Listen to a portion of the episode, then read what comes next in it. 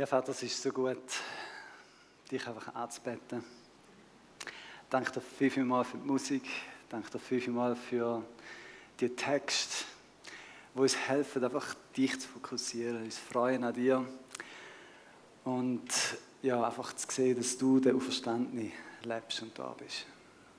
Danke viel, viel mal für dein Wort, für die Bibel. Danke, dass wir dich kennenlernen dürfen dürfen sehen, wie du gewirkt hast, wie du gehandelt hast und dürfen sehen, dass du auch in unserem Leben gehandelt hast und auch heute handeln willst. Ich danke dir für alles, was du einfach vorbereitet hast für heute Morgen. Und danke, dass du ganz persönlich zu meinem Herz redest, zu unseren Herzen. Und ja, deine Stimme ist einfach so ermutigend, so anführend, so, ja, du bist der Gott, der an uns glaubt. Danke dir vielmals dafür. Amen. Einen wunderschönen guten Morgen. Es ist mega schön, mit euch da zu sein, zusammen mit euch die Bibel zu studieren und anzuschauen. Guten Morgen auch allen, die am Bildschirm sind oder einen Stock tiefer. Ich freue mich sehr, einfach mit euch zusammen da zu sein, Gott anzubeten, aber auch zusammen die Bibel zu lesen und zu schauen, was Gott für wunderbare Geschichten schreibt. Ich weiß nicht, wie es du hast ähm, so zum Thema Hoffnung. Ich habe das Thema aufs Herz bekommen für den heutigen Morgen. Ich äh, hatte zuerst etwas anderes geplant, aber dann gemerkt, ähm, wir leben in einer Zeit, wo Hoffnung ähm, etwas mega Wichtiges ist. Und ich glaube, wir als Christen sind die, die Hoffnung haben für uns, aber auch Hoffnungsträger dürfen sein für andere Menschen. So die, äh, die drei Wörter Glaube, Liebe, Hoffnung sind die Sachen, die uns prägen. Und ich glaube, Liebe, das ist etwas, wenn du die Liebe von Gott erlebt hast und erfahren hast, äh, wo du gut kannst weitergeben kannst. Das Vertrauen, wenn du weißt, es ist ein Gott da, der für dich ist, der dich gern hat, der dich nie verlässt. Und Hoffnung, wenn ich jetzt von diesen drei müsst wählen glaube ich, ist da, wo man noch am meisten, also ich zumindest, vielleicht genau in der heutigen Zeit, wir noch einen Schritt machen, wie wir in einer Zeit leben, wo Hoffnung etwas ist, wo immer wieder herausgefordert ist. Ich weiß nicht, ob du schon mal eine Situation hast, gerade letzte, wo du auf irgendetwas gehofft hast und dann nicht so sicher bist, ob es genau so kommt. Bei mir war es jetzt gerade so, gewesen, äh, kurz vor der Ferien habe ich gehofft, ich könnte in die Ferien gehen. Ähm, bei mir vielleicht noch ein als Hintergrund, ich hatte schon länger nicht mehr so richtig Ferien gehabt, gefühlt. Und dann hoffst du, es werden erholsame Ferien und nachher merkst du aber, okay, es könnte gut sein, dass ich irgendwie nicht so Ferien habe, wie ich es mir vorgestellt habe. Ähm, und dann aber zu merken, ja, eigentlich ist meine Hoffnung ja nicht Ferien, aber gleich irgendwie, wenn ich jetzt keine Ferien hätte, würde es mich schon ein bisschen angucken. Und dann so ein bisschen die Spannung von wegen, erfüllt sich die Hoffnung oder nicht. Und manchmal habe ich so das Gefühl, das Leben und manchmal auch Gott ist wie so, ein bisschen so, dass es ein bisschen spannend macht. So im letzten Moment, oder? Äh, ist, dann kommt es aus, ob es passt oder ob es nicht aufgeht. Und manchmal erfüllen sich unsere Hoffnungen und manchmal nicht. Und ich weiß nicht, wo du bist, ob du im Moment gerade eine Phase hast, wo du hoffnungsvoll unterwegs bist und sagst, das Leben ist gut, bei mir ist alles okay, alles im Grünen.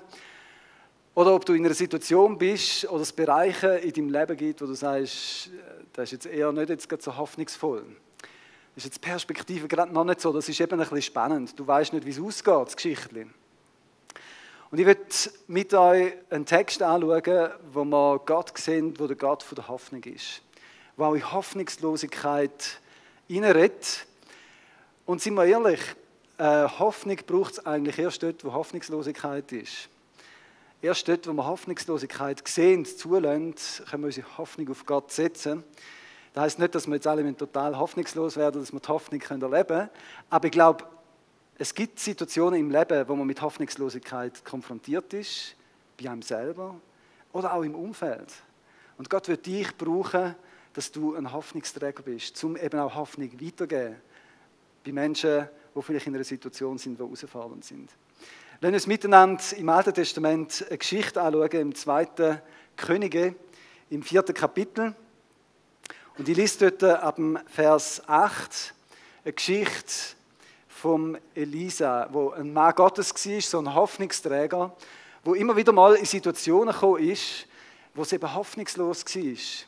Und Menschen sich dann an ihn gewendet haben und er so quasi gefordert war, um irgendwie Hoffnung hineinzubringen, wo es eigentlich menschlich nicht mehr weitergegangen ist. Und eine Geschichte ist die im 2. Könige 4, ab Vers 8. Eines Tages kam Elisa in die Stadt Shunem. Dort lebte eine wohlhabende Frau, die ihn zum Essen einlud. Von da an pflegte er jedes Mal, wenn er durch die Stadt kam, bei ihr zu essen. Die Frau sagte zu ihrem Mann, ich weiß, dass dieser Mann, der immer zu uns kommt, ein heiliger Mann Gottes ist. Wir sollten ihm ein kleines Dachzimmer einrichten und ein Bett und einen Tisch und einen Stuhl und eine Lampe hineinstellen, sodass er dort wohnen kann, wenn er zu uns kommt. Eines Tages kam Elisa wieder einmal nach Schunem, ging hinauf in sein Zimmer, um sich auszuruhen. Er hat das auch Ehre nötig gehabt zwischendrin. Er sagte zu seinem Diener Gehasi, hol mir diese Frau aus Schunem. Also rief er sie und sie kam. Elisa sagte zu Gehasi, sag ihr, die Fürsorge, die du uns erwiesen hast, wissen wir zu schätzen. Was können wir nun für dich tun? Können wir beim König oder beim Heerführer ein gutes Wort für dich einlegen? Ich wohne sicher unter meinen Leuten, antwortete sie. Elisa fragte, was könnten wir dann für sie tun? Gehasi sagte, sie hat keinen Sohn und ihr Mann ist schon alt. Ruf sie noch einmal hinein, befahl Elisa. Als die Frau zurückkam und in der Tür stehen blieb, sagte Elisa zu ihr, nächstes Jahr um diese Zeit wirst du einen Sohn im Arm halten. Ach nein, Herr, wehrte sie ab. Mann Gottes, lüge deine Dienerin nicht an. Wo bist du an? Das ist eine Situation, wo wir sehen, dass der Elisa, wo eben als Hoffnungsträger unterwegs war, in dieser Stadt vorbeigekommen ist. Und ich weiß nicht warum, es ist sicher auch Kultur mal, wenn jemand in eine Stadt reingekommen ist, hat man da mitbekommen und hat den dann eingeladen. Das ist eine Kultur der Gastfreundschaft, wo es einfach dazu gehört hat, dass man sie eingeladen hat, wenn irgendwie Leute vorbeigereist sind. Und ich glaube, das ist etwas sehr Wertvolles, was man von dieser Kultur dort mal oder auch von anderen Kulturen, genau für unsere Schweizer Kultur, können übernehmen Weil mit Einladen öffnest du manchmal auch Türen zu Beziehungen, es ist eine Bereicherung und du beschenkst Menschen. Und wenn du selber einmal neu mit hergehst, wärst du vielleicht auch froh. Und es ist mega spannend. In dieser Geschichte ist es ein Schlüssel, dass die Frau den Mann von der Hoffnung eingeladen hat. Und wie es so ist, wenn man zusammen isst, redet man, so ein bisschen, wo kommst du her, was hast du gerade erlebt. Und vielleicht hat Elisa erzählt, was er gerade vorne erlebt hat. Wenn er den Kontext anschaut, gesehen er hat gerade vorne verschiedene Erlebnisse mit Gott gemacht hat hoffnungslose Situationen gesehen und hat trainiert geredet. Zum Beispiel war er in einer Stadt, wo das Wasser vergiftet war.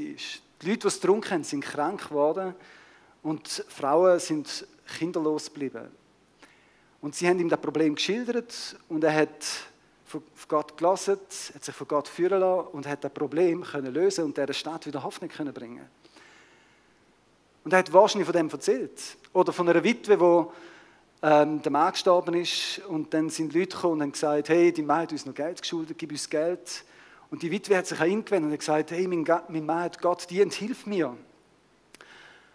Und er hat gesagt, okay, ich lasse auf Gott. Und hat gesagt, geh zu einem Nachbarn und nimm alle Gefäße, die ihr habt, und dann nimm ein bisschen Öl, das du noch hast, und füll es einfach in die Gefäße. Und am Schluss verkauf all das Öl.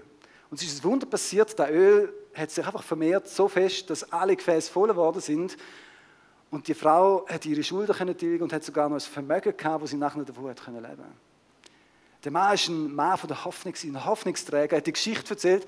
Und so ist es kein Wunder eigentlich, dass die Frau viel weiter gegangen ist, als in dieser Kultur üblich, wenn es um Gastfreundschaft gegangen ist. Sie gesagt zu ihrem Mann, lass uns einen kleinen Umbau machen. Lass uns ein Zimmer anbauen, dass der Mann möglichst viel bei uns sein kann. Sie hat gemerkt, es ist ein mega Segen, mit dem zu reden, es ist inspirierend. Und ich weiß nicht, ob sie selber Hoffnungslosigkeit in ihrem Leben hat, wo sie vielleicht nicht darüber geredet hat. Weil das Thema Kinderlosigkeit ist jetzt nicht etwas, wo, ja, es ist etwas, wo man eher nicht darüber redet. Vielleicht auch, weil es ein schwieriges Thema ist, ein herausforderndes Thema. Wie auch immer, sie hat das Zimmer eingerichtet, hat immer wieder mal Besuch gehabt. Und dann hat der Elisa gesagt, weißt du wir wollen doch irgendwie etwas zurückgeben. Dann hat sie gefragt, gibt es etwas, wo wir dir jetzt Liebe tun Ich weiß nicht, was du wirst sagen auf die Frage. Gibt es irgendetwas, wo Gott dir könnte jetzt lieb tun? Ich komme nachher nochmal darauf zurück auf die Frage. Die Frau hat gesagt, für mich ist alles okay. Ich brauche keine Rechtsschutzversicherung, ich habe kein Problem. Ähm, ich brauche auch nicht irgendwie äh, vom König etwas, wo der Versager war, wo alles hatte oder so. Mir geht es eigentlich voll gut. Und ich habe das Gefühl, wir Schweizer gleichen ein bisschen dieser Frau. Weil es heisst in dem Text, sie war wohlhabend, gewesen, sie hat wirklich so viel gehabt, dass sie weitergeben konnte, dass sie grosszügig Leute einladen sogar einen Umbau machen. Es war eine reiche Frau. Gewesen. Und wir Schweizer, wir haben ja eigentlich auch alles. Das ist manchmal etwas, was ich so ein bisschen herausfordernd finde. Wenn ich mit Schweizer rede und ihnen von Gott etwas weitergeben sagen viele, hey, mir ist alles okay, ich brauche doch irgendwie Gott nicht wirklich. Also irgendwie. Und gleichzeitig hat es auch in ihrem Leben eine Situation gegeben, wo eigentlich Hoffnungslosigkeit da war. Vielleicht war es ihr nicht bewusst, gewesen, vielleicht es eben etwas, gewesen, wo sie nicht darüber reden wollte. Aber es war offensichtlich so, gewesen, dass Gott auch da etwas hätte tun können. Kinderlosigkeit ist ein Tabuthema. Auch hier in der Schweiz ist immer wieder, ja, einerseits, dass es nicht etwas ist, wo man darüber redet, weil es halt etwas Persönliches ist, aber auch ist wie viele Leute betroffen sind. Was denken da? Wie viele von allen Pärchen, die gerne ein Kind hätten, kommen in der Schweiz kein Kind über? Was denkt ihr, wie viel Prozent dürfen einfach mal rätseln? 12 Prozent? Oder 12 von 100? He? Okay.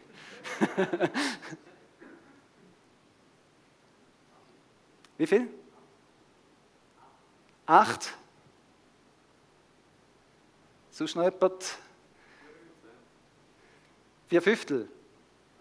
Vier, vier Prozent, okay, gut. Es sind 20 Prozent. 20 Prozent von allen, die gerne ein Kind hätten, klappt es einfach nicht. Es ist ein Thema, nicht nur hier in der Schweiz, es war auch ein Thema in der Bibel. Und ich finde es spannend, wie das Thema in der Bibel recht offen angeschaut wird. Ich selber bin mit dem Thema, könnte man meinen, nicht so konfrontiert gewesen. Ich habe ja fünf Kinder.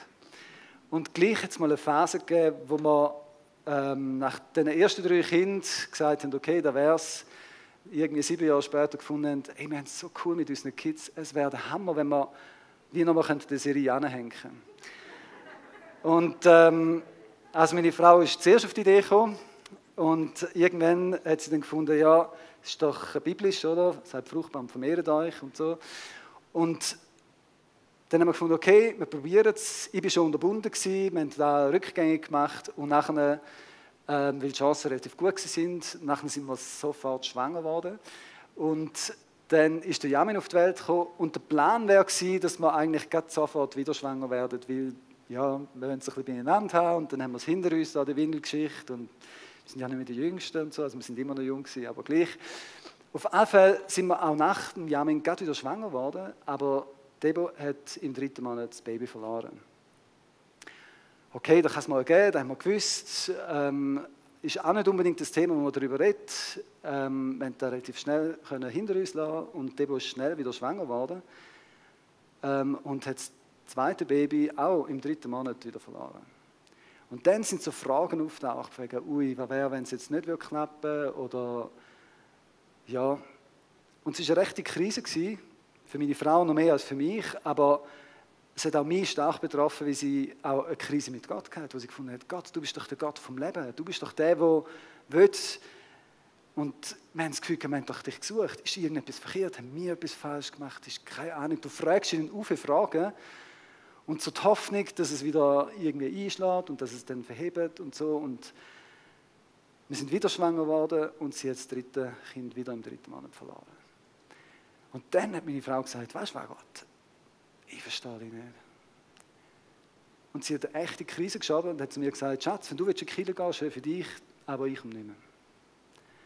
Und dort habe ich gefunden, wow, okay, ähm, ja, was machen wir jetzt? War so ein Punkt in unserem Leben, gewesen, wo wir mit Hoffnungslosigkeit konfrontiert sind. Einerseits wegen der Hoffnung, dass wir ein Baby bekommen Aber andererseits auch, ja, Pastor sein und die Frau sagt, Chile ist nichts mehr für mich, ist ein bisschen schwieriger. Wo man einfach gesagt haben, okay Gott, jetzt musst du irgendetwas machen.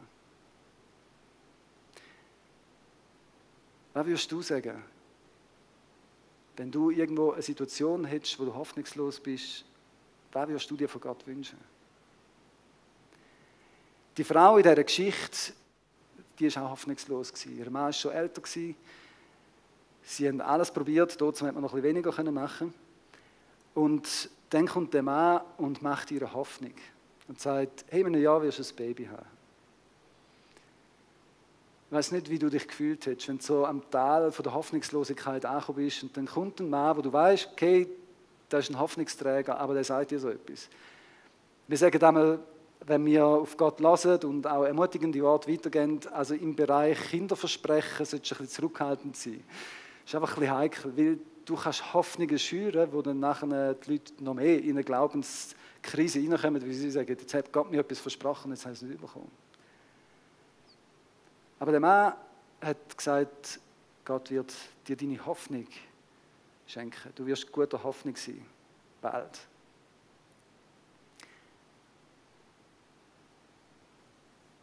Es ist auch so, dass Hoffnungen manchmal, je älter man wird, irgendwie werden es wie unrealistischer. Das ist nicht nur bei den Kindern so, irgendwie die biologische Uhr tickt, sondern vielleicht bist du in einer Situation, wo du sagst, ich wünsche mir schon lange eine Veränderung für mich. Vielleicht ist es eine Gewohnheit, die du irgendwie nicht los wirst. Und wenn du ein paar Jahre hinter dir hast, im Probieren, das zu überwinden, je älter du wirst und je mehr deine Vergangenheit sagt, ja, eigentlich ist es nicht so hoffnungsvoll und realistisch, desto mehr ist damit die Frage, ja, gibt es da eine Hoffnung? Oder auch wenn du arbeitslos bist, je länger du arbeitslos bist, desto mehr ist es irgendwie so die Frage, ja, klappt es irgendwie mal noch? Oder andere Situationen. Oder auch wenn du sagst, ich wünsche mir vielleicht nicht Kind, natürlich, biologisch, sondern ich wünsche mir, dass Menschen in meinem Umfeld zu Gott finden. Du wünschst dir geistliche Kind und du sagst, hey, irgendwie, ja, alles probiert, aber es geht irgendwie nicht.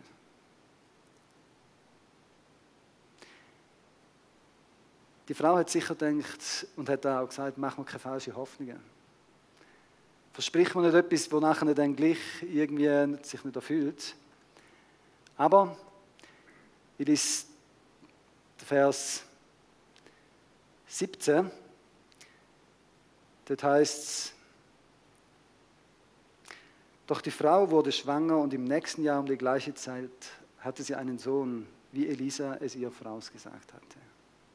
Gott hat eingegriffen und hat das Wunder gemacht, obwohl sie alles probiert haben. Jetzt könnte man sagen, Gott ist gut, setzt eure Hoffnung auf Gott, Happy End ähm, und alles Gute. Ich würde sagen, lasst uns noch ein schönes Lied singen und das wäre es für heute. Aber die Geschichte geht weiter. Liste Vers 18, 19 und 20 auch noch. Als der Junge schon älter war, ging er eines Tages aufs Feld hinaus zu seinem Vater, der in der Ernte half. Plötzlich klagte er, mein Kopf, mein Kopf. Sein Vater befahl einem der Knechte, trag ihn zu seiner Mutter. Der Knecht brachte ihn zu ihr und seine Mutter hielt ihn auf dem Schoß, doch um die Mittagszeit starb er. Stell dir vor, du kommst das Baby über. Du investierst dein Leben und nachher stirbt es. Weiß auch nicht, Hast du auch schon eine Situation gehabt, du hast irgendwie Hoffnung gehabt, sie erfüllt sich und nachher zerschlägt es dich wieder? Da kommen Fragen auf wie, ja, Gott, bist du jemand, der einem so ein den Speck durchs Mund zieht und nachher es gleich nicht gibt? Vielleicht hast du in deiner Ehe so eine Situation gehabt, wo du hoffnungslos bist und dann hat Gott eingegriffen und du bist wieder hoffnungsvoller unterwegs und nachher, drei Monate später, bist du wieder am gleichen Punkt, wo du sagst, hm, ist nicht so, wie man das vorgestellt hat. Es ist irritierend, es ist erschütternd. Und sie sagt am Vers 28, mach mir noch keine falsche Hoffnung. Es gibt also eine, Geschichte ähm, von diesen Adventskränzen, wo vier Kerzen drauf haben. Und die vier Kerzen, die haben verschiedene Namen gehabt. Der erste Name war Frieden, der zweite Liebe, der dritte Glaube und der vierte Hoffnung. Und es war so ein Adventskranz, der im Selbstgespräch war und irgendwie gesagt hat, wenn ich so in die Welt hineinschaue, merke ich, die Leute suchen nicht wirklich den Frieden. Es gibt so viel Krieg auf dieser Welt. Dann ist an diesem Adventskranz das Kerzchen ausgelassen. Das zweite Kerzchen, die Liebe hat gesagt, die Liebe ist irgendwie nicht mehr so wie früher. Irgendwie ist einfach so ein bisschen, die Lieblosigkeit nimmt einfach zu. Und das hat er dann abgelöscht. Das dritte Kerzchen, der Glaube. Ja, der Glaube ist heute nicht mehr gefragt. Wer geht schon noch in die und interessiert sich für Gott? Und auch sie ist ausgelöscht. Und normalerweise würde die Geschichte so weitergehen und wir sagen, ich bin die Hoffnung. Ich kann euch wieder anzünden. Die Hoffnung stirbt zuletzt. Jemand hat überlegt bei dem Geschichtli, was machst du, wenn die Hoffnung stirbt? Die Hoffnung stirbt zuletzt, aber wenn sie stirbt, weißt du denn? Ich habe das Gefühl, in dieser Geschichte ist die Hoffnung gestorben. Die Frau hat ihre Hoffnung auf den Sohn, auf den Nachkommen gesetzt. Jetzt muss man wissen, dort mal ist ein Sohn nicht nur einfach so ein bisschen das Familienglück gewesen, das man sich erhofft hat fürs Leben, als Frau vielleicht noch mehr als, als Mann. Dort mal ist da die Altersvorsorge. Nicht nur finanziell, also wenn du Kind hast, haben sie nachher für dich gesagt, wenn du nicht mehr hast können arbeiten, haben die Kinder nachher dir geschaut, so wie du für Kind geschaut hast, sondern es war auch die Person, die nachher sich eingesetzt hat für dich, geschützt hat, geschaut hat, dass du nicht zu kurz kommst im Alter. Und ihr Mann hat sie geheißen, ist alt gewesen, also sie wäre sonst bald Witwe gewesen. Und mit dem Sohn ist die Hoffnung aufgekommen, dass jemand da ist für sie, dass sie nicht allein muss sein. Und sie hat ihre Hoffnung auf ihn gesetzt. Ich weiß nicht, wie es dir geht mit der Altersvorsorge, aber wenn ich so mit Leuten rede, ähm, wie sie damit umgehen, Geld, die erste Säule, AHV ist ja nicht so sicher, dann hast du eine zweite Säule. Ähm, und die ist ja auch nicht so 100 pro sicher, also kann man ja noch eine dritte Säule machen. Mein Vorschlag wäre, lass uns doch noch eine vierte Säule machen, weil man ist ja nicht sicher. Nein, das war ein Witz. Aber ich glaube, auch da ist die Frage, setzen wir unsere Hoffnung auf Sachen, die vielleicht mal nicht da sind. Du findest erst dann raus, auf was deine Hoffnung setzt, wenn es dann mal nicht da ist. Ich glaube, ihr ist nicht bewusst wie fest sie sich auf das Kind stützt. Erst, als es nicht mehr da war, hat sie gemerkt, dass ihre Hoffnung vielleicht zu fest auf das war. Probleme zeigen ja manchmal auf, ob man ein Defizit hat im Vertrauen. Liebe findest du raus, ob du hast, wenn du schwierige Menschen hast. Und Hoffnung, auf was deine Hoffnung setzt, findest du raus, wenn mal etwas nicht mehr da ist, wo du deine Hoffnung drauf gesetzt hast. Darum sagt die Bibel, den Reichen in dieser Welt gebiete ich, dass sie nicht stolz sein und auch nicht hoffen auf den unsicheren Reichtum, sondern auf Gott, der uns alles reichlich gibt, um es zu genießen. Vielleicht hast du auch schon erlebt, dass deine Hoffnungen sich zerschlagen haben. Die Frage ist, was machst du denn? Die Frau, sie ist, sie hat den Bub aufs Bett gelegt, in der Kammer, wo sie für den Prophet gemacht hat, hat die Türen zugeschlossen und ist zum Prophet, zum Berg Kamel gegangen, hat ihren Mann ausrichten lassen, Durchgang zum Prophet, hat nicht gesagt, warum, und ist dort gegangen und hat sich an den Prophet gewendet, an den Hoffnungsträger. Was wirst du machen? Oder was machst du, wenn du mit Hoffnungslosigkeit konfrontiert bist, in deinem eigenen Leben oder auch in deinem Umfeld, vielleicht in der Kleingruppe, vielleicht in der Nachbarschaft? Leute einen Pastor an, wie sie. Gehst zum Pastor und sagst, ähm, du meinst das Problem, löst doch das. Oder gehst zum Pastor und sagst, du hast mir gesagt, dort mal, hast mir Hoffnung gemacht und jetzt. Was machen wir, wenn wir hoffnungslos sind? Spannend, der Prophet, der sonst die Stimme von Gott so klar gehört hat, hat nicht gewusst, was los ist. Er hat mit Gott geredet und er sagt, Gott hat mir nicht aufgezeigt, was passiert ist. Und so hat er gesagt, okay, ich weiß nicht, was los ist, du sagst mir es auch nicht. Sie hat nur gesagt, ich habe doch gesagt, sollst mir keine Hoffnung machen. Und sie sind miteinander zurück zum Haus, zu dem Raum. Unterwegs hat der Prophet dem Gehasi gesagt, seinem Diener, geh schon mal voraus, ich gebe dir da meinen Stecken mit, gehst ins Zimmer, leist den Stecken auf den toten Bub und bettest, dass er wieder gesund wird, dass er wieder aufersteht. Nichts ist passiert. Dann ist er selber angekommen, hat sich eingeschlossen, hat bettet, hat mit Gott geredet. Und ich finde es spannend, dass er sich an Gott gewendet hat.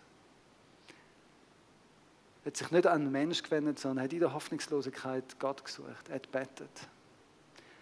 Und manchmal in diesen Geschichten vorher ist es einmal beten, einmal etwas machen, ein bisschen Salz in das Wasser rein und dann ist die Quelle wieder gut gewesen und Dorf, das da vergiftetes Wasser getrunken hat, ist wieder gesund geworden. Und da hat er betet und es ist nichts passiert. Er hat sich von Gott geführt gefühlt, um einfach auf den Bub draufzulegen. Es ist nichts passiert. Er hat nochmal gebetet. Und ist nochmal auf ihn draufgelegen und dann heißt es, der Körper sei wieder warm geworden und er hat siebenmal genossen und er sei gesund gewesen. Dann hat er der Frau zurückgegeben.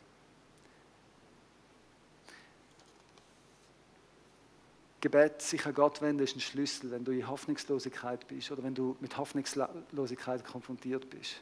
Manchmal braucht es mehr als ein Gebet, das Dranbleiben.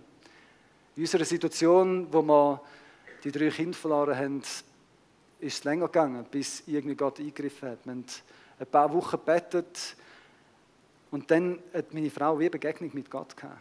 Einfach, wo sie Zeit, sich das ganze Wochenende genommen hat, um einfach Gott zu suchen, um mit ihm zu reden, hat Gott irgendwie in ihrem Herz etwas verändert. Und die, die uns kennen, die wissen, wir haben dann nachher nochmal, sind wir schwanger geworden und der Jefta, unser Jüngste, ist ein Geschenk von Gott, das er uns einfach gegeben hat. Diese Geschichte und auch so viele andere Geschichten in der Bibel zeigen, dass Gott der Gott der Hoffnung ist, aber oft kommt er im letzten Moment. Ich weiß nicht warum. Auch bei Jesus selber. Meine drei Tage im Grab und dann von der Toten auferstehen, ist schon nicht mehr so natürlich normal, dass dann jemand rauskommt. Es ist ja nicht normal, dass sonst jemand einfach mal aufersteht, aber Gott macht es manchmal extra spannend, ich weiß nicht warum. Ich würde dir Mut machen, egal wie hoffnungslos deine Situation ist oder auch in deinem Umfeld, Gott hat Hoffnung. Seine Hoffnung geht sogar über den Tod aus. Nicht immer können wir alles über, was wir uns wünschen, aber Gott ist der Gott der Hoffnung, der sogar über den Tod aus unserem Leben Hoffnung geben kann. Nicht einmal der Tod ist Endstation. Oder sogar eben, wenn die Hoffnung stirbt. Gott hat eine Hoffnung für dein Leben. Und er hat dir auch Hoffnung geben, trotzdem, dass du Sachen vielleicht nicht überkommst. Nicht immer gibt es ein Happy End wie in dieser Geschichte so dass du da bekommst, wo Gott, wo, wo du denkst, dass Gott dir müsste geben. Aber Gott ist der Gott von der Hoffnung. Wenn du Hoffnungslosigkeit siehst, dann wende dich an ihn, red mit ihm. Wenn du Hoffnungslosigkeit in deinem Umfeld siehst, wenn du siehst, wie Ehe am Auseinanderbrechen ist in deinem Umfeld, dann bet. Ich sage auch zu mir selber, ich sehe verschiedene Leute, die herausgefordert sind. Und ich sage, Gott, greif ein. Rette die Menschen, lass sie dich kennenlernen, lass sie merken, dass du der Gott von der Hoffnung bist. Und ich weiß nicht, wo deine Hoffnungslosigkeit ist, in deinem Leben oder in deinem Umfeld. Aber ich weiß, dass es einen Gott gibt, der Hoffnung hat. Ein Gott gibt, der eingreifen will.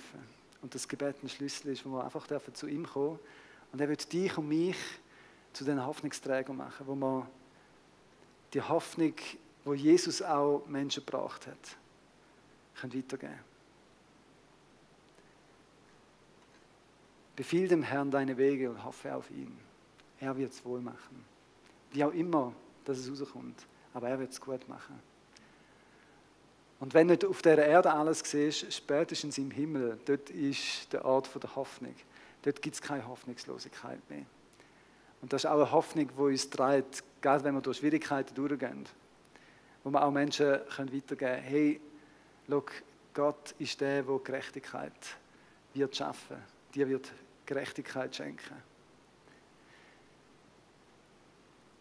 Lass uns einfach eine Zeit haben, wo wir miteinander vor Gott kommen. Ich bitte das Band für und, und Ich glaube, jeder von uns kennt Situationen in seinem Leben oder in seinem Umfeld, die hoffnungslos sind.